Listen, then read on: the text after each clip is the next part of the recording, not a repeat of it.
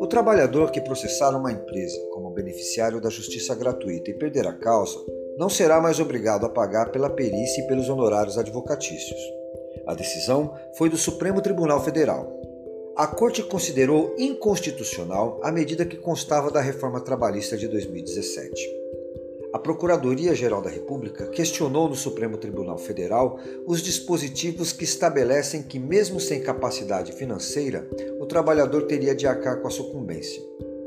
O plenário, por maioria, entendeu que o artigo da CLT restringe o acesso à justiça do trabalho e confronta a assistência judicial gratuita. Não entendo razoável a responsabilização nua e crua, sem uma análise se a hipossuficiência deixou ou não de existir, é do beneficiário da justiça gratuita pelo pagamento de honorários periciais, inclusive com créditos obtidos em outro processo. Da mesma forma, não entendo razoável e proporcional aqui o pagamento é, de honorários de sucumbência pelo beneficiário da justiça gratuita, da mesma forma, sem demonstrar que ele deixou de ser hipossuficiente, e mesmo, né, desde que não tenha obtido em juízo, ainda que em outro processo. Ou seja, essa compensação processual, é, sem se verificar se a hipossuficiência é, permanece ou não. As medidas legais restringem a essência do direito fundamental dos cidadãos pobres de acesso gratuito à justiça do trabalho em defesa dos direitos laborais e em deprimento em violência ao artigo 5 inciso 74 da nossa lei fundamental. Adriana Calvo, mestre e doutora em Direito do Trabalho, afirma que essa é uma das mais importantes dicções da Suprema Corte nos últimos cinco anos. Segundo a especialista, a reforma trabalhista criou um absurdo, uma barreira de acesso ao Poder Judiciário. Por exemplo, a pessoa entra com uma ação. Se ela ganhar 100 e perder 50, ela terá de pagar honorário sobre a parte que perdeu, e às vezes o que ganhou acaba não levando.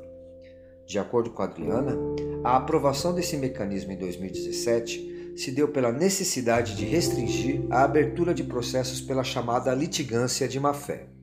A reforma trabalhista identificou o problema que era realmente existente na do trabalho. Uma indústria de ações trabalhistas, ações trabalhistas com escola, onde não havia nenhuma preocupação com a consequência daqueles pedidos.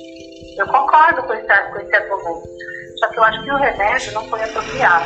Cabe ao juiz, nessas situações, aplicar o Instituto da Litigância de má fé.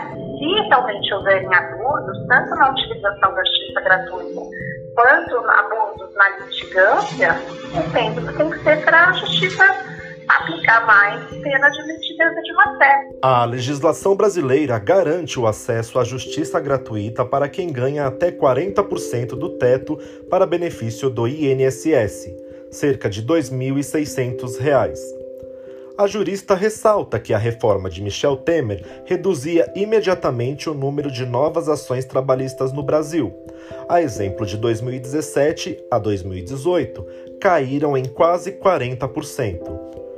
Após a decisão do STF, a empresa continua tendo que pagar o advogado do trabalhador que ganhar uma ação na justiça. A diferença é que o advogado da empresa, se for deferida, a justiça gratuita não recebe honorários de sucumbência, que é quando a causa é perdida pelo trabalhador. O presidente da Comissão de Direito do Trabalho da Ordem dos Advogados do Brasil em São Paulo, Jorge Pinheiro Castelo, enfatiza essa importante decisão para corrigir injustiças em um contexto de aumento da extrema pobreza no Brasil. O julgamento foi essencial, né? afastando um, um, obstáculo de acesso à justiça enorme compromete fatalmente os direitos trabalhistas, justamente de pessoas com insuficiência de recursos, pobres, né? Também foi decidido em plenário que o trabalhador que faltar à audiência inaugural e não apresentar justificativa legal no prazo de 15 dias terá que arcar com as custas processuais como condição para propor nova ação trabalhista. Ainda de acordo com o relator da ADI 5766, ministro Barroso, os dispositivos questionados evitam demandas irresponsáveis, muitas vezes incentivadas pelos próprios advogados. Ainda ressaltou que o custo individual do litígio não pode ser menor que o custo social. Não há gratuidade. Não existe gratuidade na vida. Portanto, nós estamos definindo quem paga. Se é o pobre que nem esteve em juízo ou se é o pobre que esteve em juízo e ganhou dinheiro.